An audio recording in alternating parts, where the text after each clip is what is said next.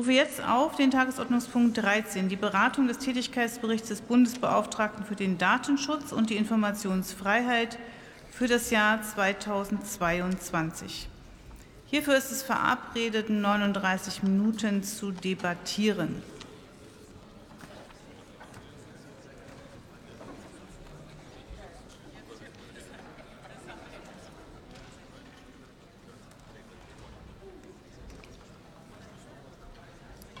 Ich eröffne die Aussprache. Die Kollegin Carmen Begge hat das Wort für die SPD-Fraktion.